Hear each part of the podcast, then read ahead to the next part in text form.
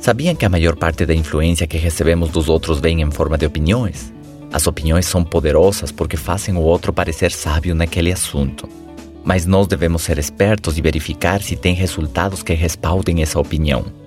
E nos acostumar a escutar somente opiniões de quem já conquistou mais na área que estamos pedindo essa opinião.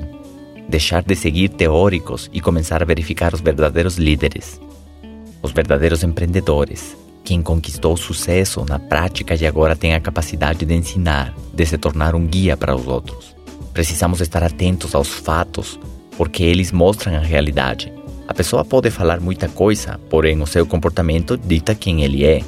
Com comportamentos é mais difícil. Chama-se comportamento condizente.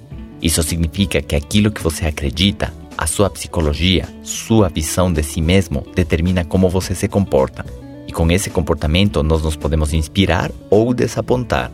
Se os fatos mostram que sua empresa é séria, que seu produto funciona, que sua contribuição na vida dos outros e na sociedade é evidente, não se preocupe com quem opina isso ou aquilo.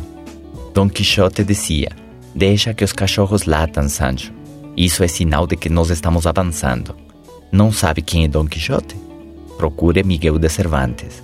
A cultura e a sabedoria é uma coisa maravilhosa. Estamos sujeitos a opiniões e críticas. A diferença não é o que eles dizem, e sim o efeito que você permite que isso tenha em sua mente, em suas emoções, em seu comportamento.